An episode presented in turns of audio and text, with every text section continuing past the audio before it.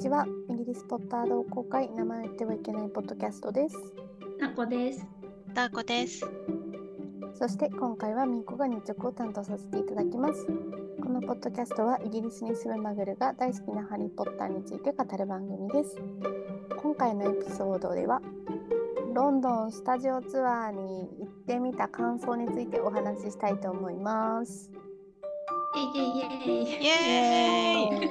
イエイ楽しかった。そう実は3人で年明け早々にロンドンの郊外にあるスタジオツアーに行ってきまして行ってきました。はい。そうですねみんなで展示を見て回って写真をいっぱい撮って もう本当に夢のような時間でした。「ハリー・ポッターアフタヌーンティー」をしてねそうね。幸せだったね。幸せだった。そうだねえ1時半と1時とか1時半ぐらいにスタジオツアー開始して7時ぐらいまでいたもんね。うん。そしてちょっとだけ最後若干駆け足だったそうそうそれでそれでさえも駆け足っていうねうん確かに。そうそ充実してたうね。でもなんかあっという間だったよねあっという間だいや、った。本当にあっという間だった。うんなんか5時間半ぐらいね、立ってずーっと歩いて展示見続けてそうだよ。ねでしかもさ別にその途中にあるカフェバタービールとか飲めるようなカフェって多分みんな普通人呼吸してさ休憩挟むんそうだけどだよね。そんな時間もないからもうノンストップで「はい次行くよ」みたいな感じで。バタービールはスルーだったね。そうだね。するなってまあね、あのスタジオツアー入る前にアフタヌーンティーしたから、お腹は空いてなかったけど、ね。あ、そうだね。そうそうそう。だだけどだけどそれでもやっぱり駆け足で最終的になったから。うんうんうんだから「ハリー・ポッター」好きの人はしっかり一日時間を取っておくことがもうおすすめですねこれは。おすすいやめです、ね。ー、間違いない。うんはい、で今回は、まあ、事前に、まあ、せっかく3人で行くしこの後ポッドキャストも撮るからっていうことで、えーいろんな展示物とかセットとか衣装とかを見てきた中でそれぞれお気に入りだったり気がついたことだったりっていうネタをおのおの収集しながら見ていきましたね。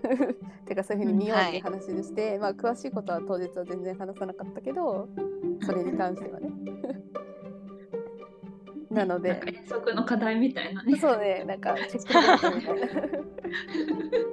な。はい、なので、まあ、当日言わなかったにしてもこんなのに気づいたよとかこれがお気に入りとかなんか気づいたことがあったり実際の映画と実物を見るので違ったりとかあったらここで話していきましょうの回ではー楽しい回ですね。す。楽しい回です。ね楽しかった。思い出に浸る回だから。い。ね。そうだね。はい。じゃあまず私から。はい。はい。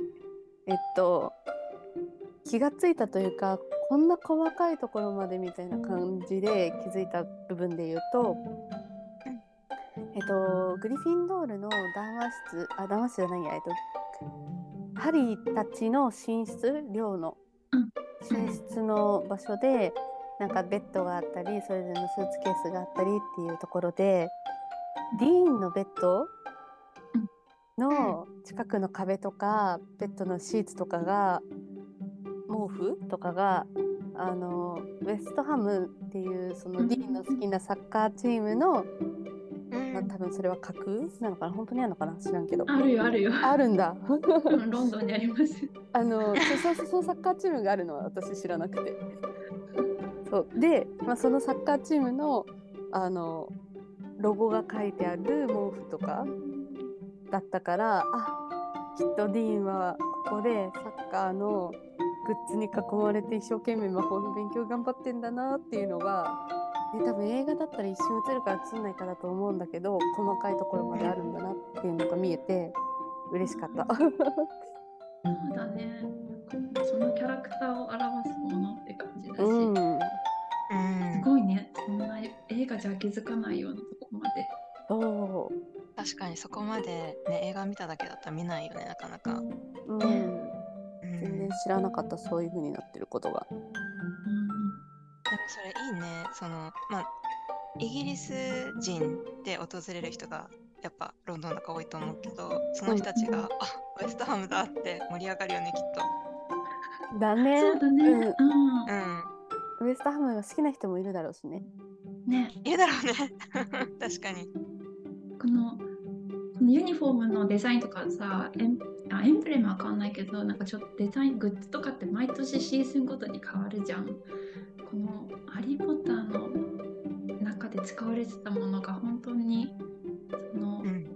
ハリー・ポッターの時代設定と合ったあグッズなのかなとかちょっと気になるね。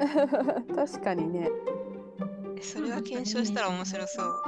うん。それぞれのキャラクターの個性が出るようにうん。ちゃんとあるんだね。なんかあ初めて知ったなっていうことだったんだけど、うん。こう展示の中で、えー実際のこう撮影のちょっとした裏話みたいな感じで、うん。えー例えば何作目では誰々の部屋として使われていたこの場所が違う映画作品の中では何々の部屋としてこう模様替えされて映っていましたみたいなうん。こう情報とかがあったじゃんかところどころ。うんでそれが結構私面白くてなんか例えばえっ、と4巻で出てきたトロフィールームが5巻では必要の部屋になってこうまた出てきてでそれが 6, 6作目ではさらにスラグホーン先生のこうオフィスとして出てくるみたいなその移り変わりみたいなのがうん。書いてて、でそれがすごいえ面白いみたいな。なんかそれを知って映画をまた見直すときっともっと面白いだろうな。うわ本当だこれ同じ部屋だわみたいな。なんかあとはダンブルダー先生の部屋が、えールーピンとのああディメンターの。の。エクスペクトパトローナムのあの練習部屋として出てきたりとか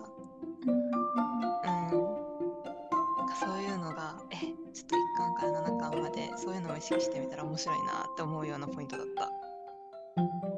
そうだね。でももう、うんうん。なんかもちろんさ、ハリー・ポッターって人気作だし、多分制作陣もすごい力入れてるだろうから、多分その予算とかも結構あると思うんだけど、それでもやっぱりうん。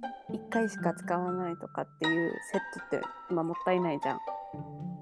うん作るのも大変だし、お金もかかるし。うんだからあるものをうまく再利用するっていうのはなんかこっちがね気づかない間に実はやってたんだっていうちょっと親近感うん。うんしかも、まあなんか同じ建物内だから、こうホグワーツの中の部屋として使い回されてるから、ありそうだしね、全然違和感ないみたいな。うんうそうだね。ん。ベースが同じ感じでっていうのがうん。違和感ないね確かにそうそうそう。確かにこのセットのね変身は面白いなと思ったよね。なんか本当にいろんな缶を見比べてあ本当にここで使われるってチェックしたいなって思った。チェックしたい。いやチェックしたいこれやっねて気づいたら嬉しいだろうな。ね。うん。次映画見るのが楽しみになですね。る、また違った見方ができるね。うん、ねできる。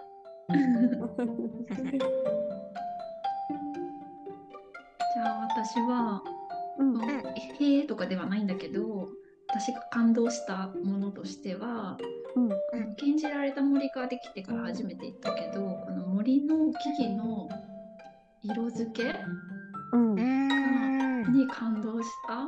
いやだってそもそもさ禁じられた森ってさ暗くさしか出てこないからさそうだね。の木々の色とかえ映画見ててもそんな大した違いわかんないのにって思うのになんかこう5段階ぐらいで層にしてもっとなかったっけ？7段階くらいあったような記憶。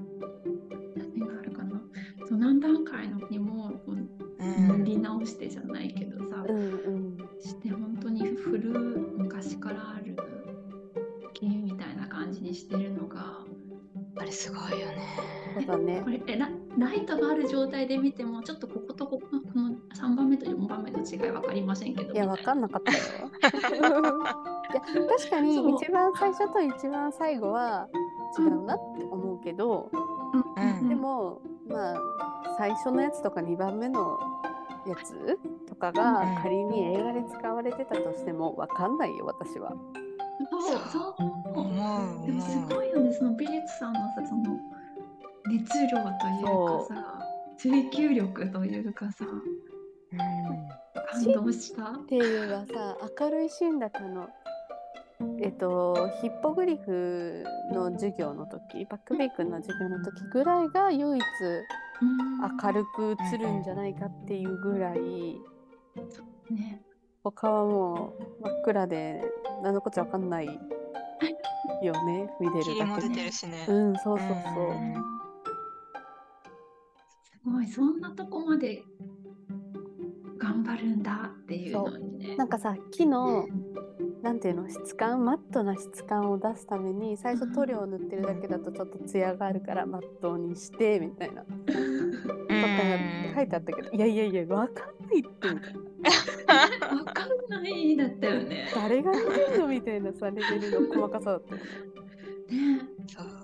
しかも木一本一本大きいじゃん禁じられた森うんって、確かそれがこう複数本バーってどねんだけ時間費やしてセットを作ってるんだと思ってすごいなと思った。うん感動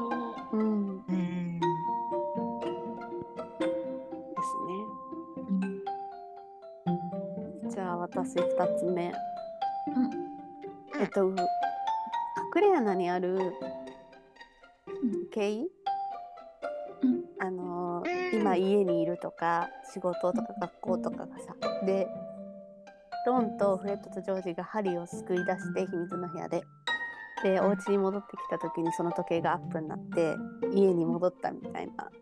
ウィーンって動くじゃん。うんあれでさハリーの先にそれぞれの顔が埋め込まれてるじゃん写真というか絵というか。うん。あれさあのハサミだったって気づいてた？どういう？え気づかなかった。ハサミででハサミって持ち手のところ指入れるところ、うん。まあ穴開いてるというか丸いじゃん。うん。うん。であそこにその丸い部分にそのえあ役者の顔写真が入っててでハサミが何個も多分4個ぐらい4個5個重なってる状態。だから反対側はうん。あのその穴がないから、まあ、シャキーンっていうその時計の針の先端みたいになってて。え私横から見た時にあ結構こうやっぱ何枚もスプーンが重なってるから厚みがあるんだなってのは気思ったのにうんうんハサミに気づかなかったってそんなこと あるのね。本当だ。これすごくない？うん。全然気づいてなかった。本当だ写真ハサミだね。そうなんかあの別になんだろうハサミに驚いたっていうのもそうなんだけどうんこのハサミを時計に使うっていうセンスというかさ、そう発想とかがすごいなっていうので、うんうんなんかそういうところもちょっと普通じゃないというかマグル界にはないものうんうん。っていアイデう、ィアだね。うん、そう確かにユニークだよね、すそうごい。そうそうそれが言いたかった。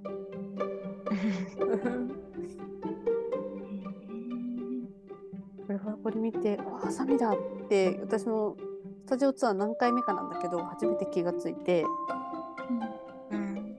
でちょっと一人で静かに感動してこれは使おうと思ってその時は言わなかったんだけど ポッドキャストやーって。そうそうそうそう あこれもやっこれはやっぱりその例えばウィーズリーおじさんかおばさんのさ手作りみたいな、そういうコンセプトに基づくのかな？かもねウィズリーおじさんじゃない？なんかさマグルのさ なんか床屋さんとかが使ってそうなハサミ取ったからさうんうんうん。ああ マグルの知恵を生マかしてってグルのものをってきたと見た。面白い、素晴らしい。感じのハサミだね。うん。うんおじいちゃん家にありそうな。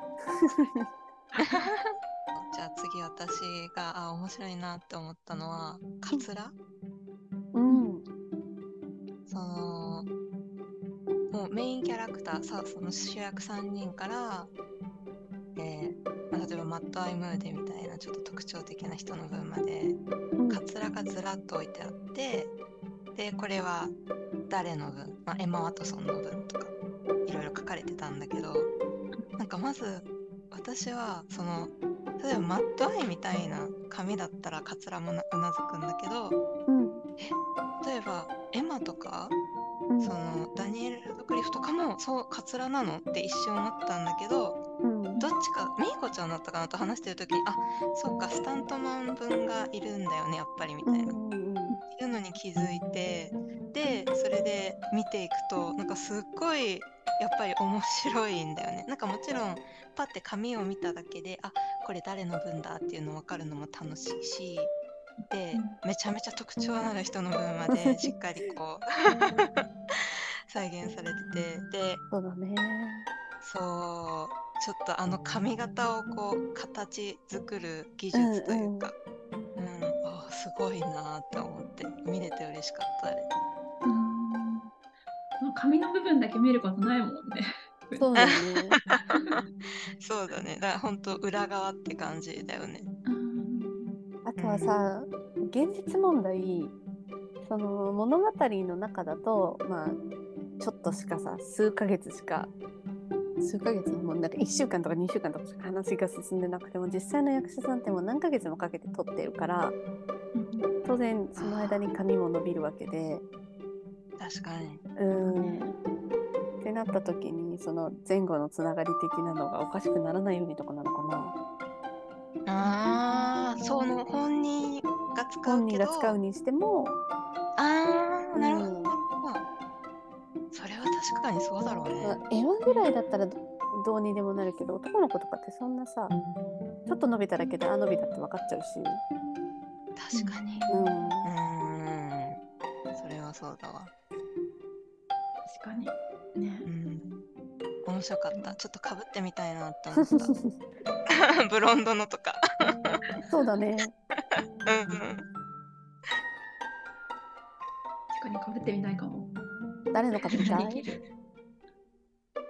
かぶる？なら誰ルシウス・マルフォイ。マルフォいいね。ドラコじゃなくてルシウスでしょしかもえ、そう、長髪だから、さらってしてるから。確かにサラサラそう？誰誰の、誰のかぶりたい？で私ルーナがいいなと思った。ブレないねああ、いいね、いいね。あんなかあんな色の髪は一生なれないから。そうそううん。私ベラトリックスかなおー、いいね。あれさもう黒髪だから頑張ればできるかもしれないけどさ維持とか手手入れっていうのそのなんかうんスタスタイリングも大変だし維持も大変だし手入れも大変だからうんうんううんん、カツラがいいかもしれない。間違いない。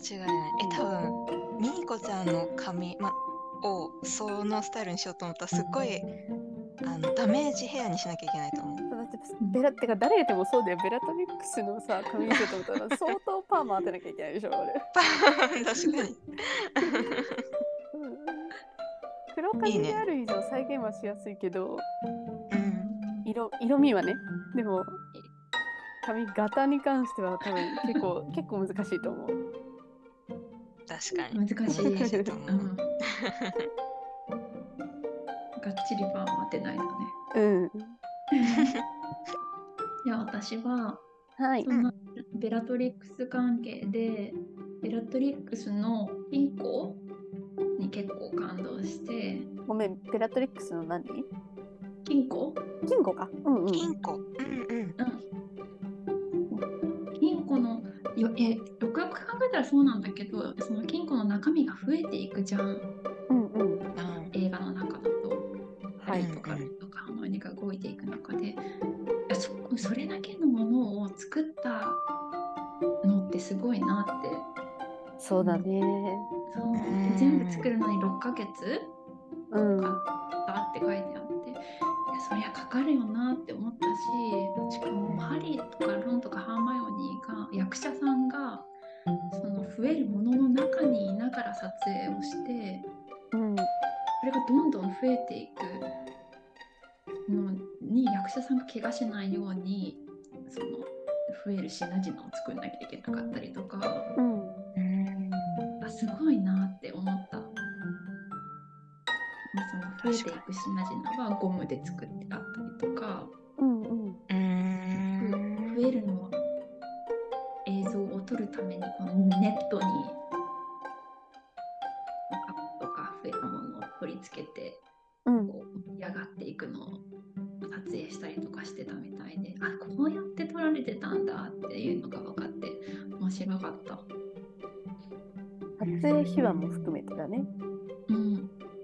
ベラのね金庫のシーンも一瞬だもんね。一瞬。一瞬。うん。そのなんていうの？6ヶ月かけて作った制作期間と映ってる時間。絶対割に合わないよね。あでもその分すっごい印象深いシーンではあるよね。うん。う、うん。えでもなんかそんなに時間かけて撮ったん作ったんだったらもっといっぱい見たいと思うし私が作り手だったらもっと映してって思っちゃうかも。なんかテロップ入れてほしくなるかなこれは6ヶ月間かけて美術さんが頑張って作りましたみたいなさ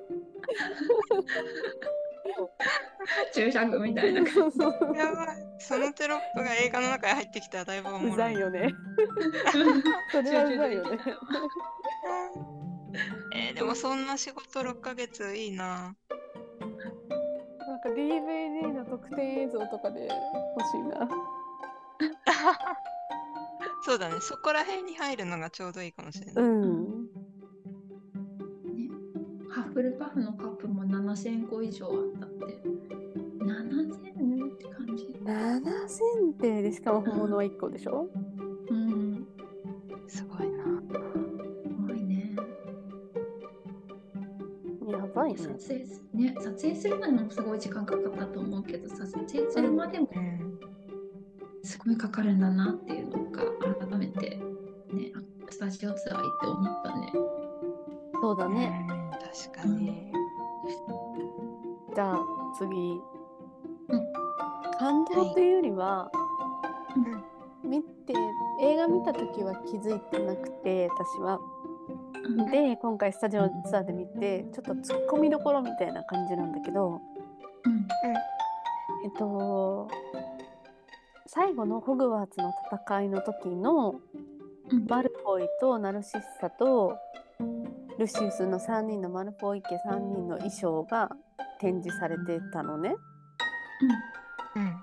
えっと場所で言うとシリウスの家のタペストリーの近くとかダークアーツのうん。方だったんだけど、その時のドラコの衣装がうんジャケットにネクタイっていうスタイルでして。え最後の戦いそんななんかレストラン行きますみたいな格好で行ってんの？と思ってレストランって。なんかちょっとさ記念日にデートでレストラン行きますみたいななんていうの？カジュアルとオフィシャルのちょうど中間みたいな感じの服装でえ戦いだよね？みたいな。でもあえて動きやすいように。黒シャツに黒ネクタイに黒ジャケットだから私ネクそのネクタイみたいなかなんていうの？おしゃれな格好をしてるって全然気づいてなかったんだけどうん。そう。だけどまさかのそういうなんかされた格好でうん。ナルシッサとかもすごいなんか上品な格好をしてるんだけどそれ以上にもそのドラコのなんかフォーマル感セミフォーマルな格好に「おい!」って思う、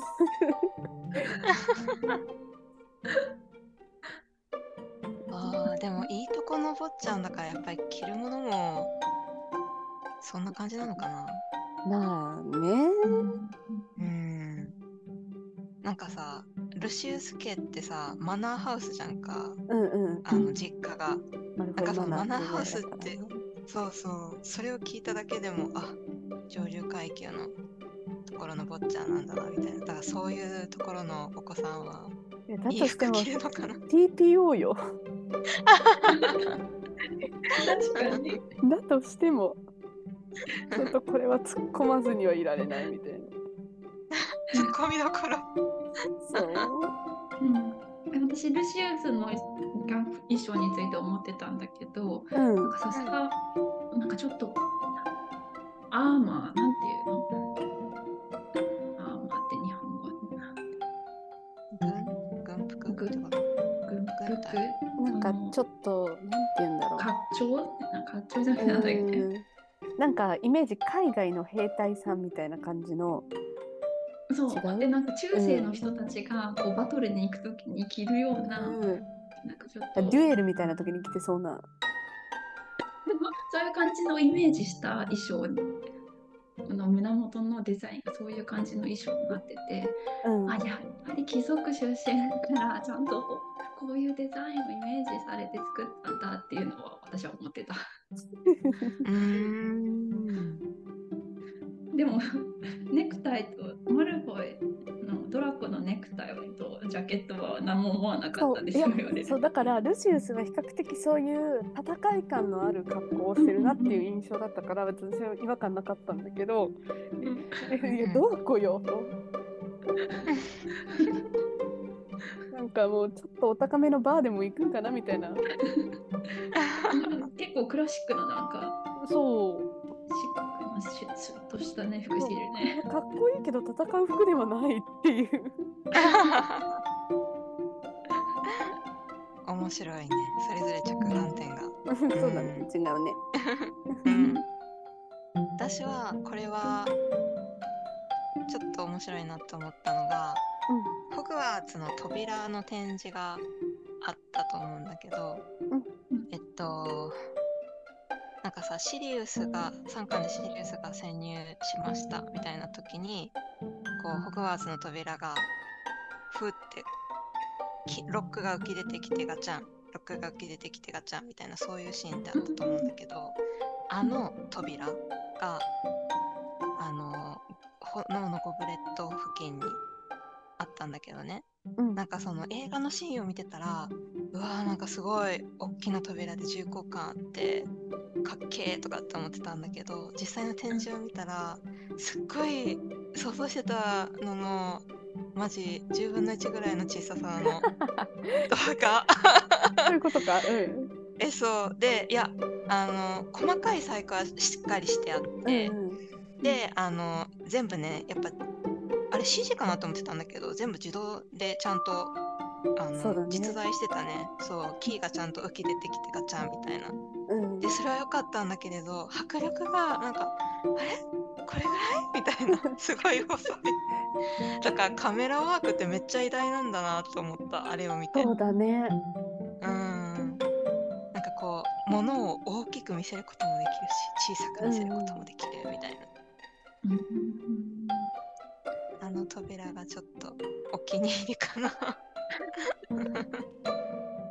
なんかそう言われると結構さなんか初歩的なじゃないけど遠近法みたいな感じのさ、うん。撮り方であえこれこれをあんな壮大に映してたのとか結構あったよね。そうだね。うん。結構あった。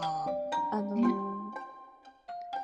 えっとプリペット通りのさミニチュアでさ撮ってるみたいなのもあったよねあったね。あったね。それも結局なんていうのカメラワークとかさ。うん。うん。あとすごいね。奥行き感出すために作作詞みたいなのを使うとかもね。うん。うん。映画の制作って面白いよね。そう考えるうんね全く詳しくないけど。騙されるわって思った。そうね騙されます。制作の魔法ですね。ね。う。ん。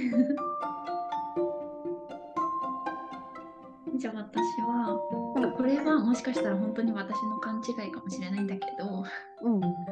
感覚だったからね。ダンブルドアの部屋を見てた時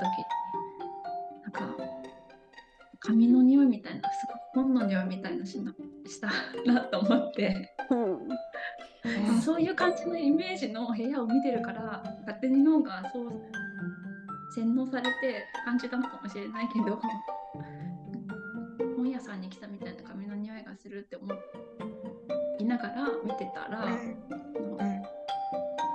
展示の説明のところにうん。すごい本がいっぱい飾られててその本は全くの偽物じゃないらしくてイギリスの電話にこの革のカバーをつけて飾られて、何冊も飾ってるみたいなことが書かれていて。うん。あじゃあやっぱり奥に紙があるんだと思ったら余計紙の匂いがしたっていうちょっと どこまで本当かわからない話。すごい。感じたんだね。ちなみにダコちゃん感じた？私はちょっとそこまで感覚が鋭敏じゃないので残念ながら感じませんでした。されてなかったな。目目見るものがいっぱいで目視覚からのね刺激が強いから。うん深呼吸しとけばよかったねフォローしてくれてありがとう 私の気のせいかもしれない。えそういう雰囲でも気の場所にいたからね。実際の髪があったということでおそらく信じてたろうっていうすごいそんなところまで 誰かに行って確認してもらいたい。もう一回行けもう一回行け 違う人がね嗅いでみて。ああなるほどね じゃあ行った人にはぜひお便りで教えてくださいって。ぜひぜひおそうだ伝えね。教えてください。髪の匂いがしましたみたいなね。あのホグワーツ・イン・スノーだったって。ああそうだね。言ってないよね多分。ホグワーツスノーの時期でしたねクリスマス綺麗だったよね。でしたうん綺麗だった。ホグワーツ城も良かったし、あっちゃこちゃに雪がかかってたよね。ね、うん。あと大広間もうクリスマスパーティーのご飯バージョンで確かに。ツリーも飾られてあれめっちゃ良かった。クラッカーも置いてあったし。ね、ねえ。うん。でなんかその他にもちょこちょこ談話室にクリスマスカード置いてあったりとか。うん。ね、すごい。凝ってたいろいろ。凝ってたね。うん。その終わった後の雪のお掃除が大変そうだねって 話だけどあ。そう言ってたよね。あれを全部取るんだと思った。う ん毎年ねすごいよね。でもおすすめですよねこの時期。雪の時期。うんうん最後までお聞きいただきありがとうございました。今回はスタジオツアーの感想についてお話ししました。ぜひ次回のエピソードも聞いていただけると嬉しいです。また、このポッドキャストへのお便りもお待ちしております。お便りは概要欄のリンクからお送りいただけます。それではまた来週。バイバイ。バイバイ。バイバーイ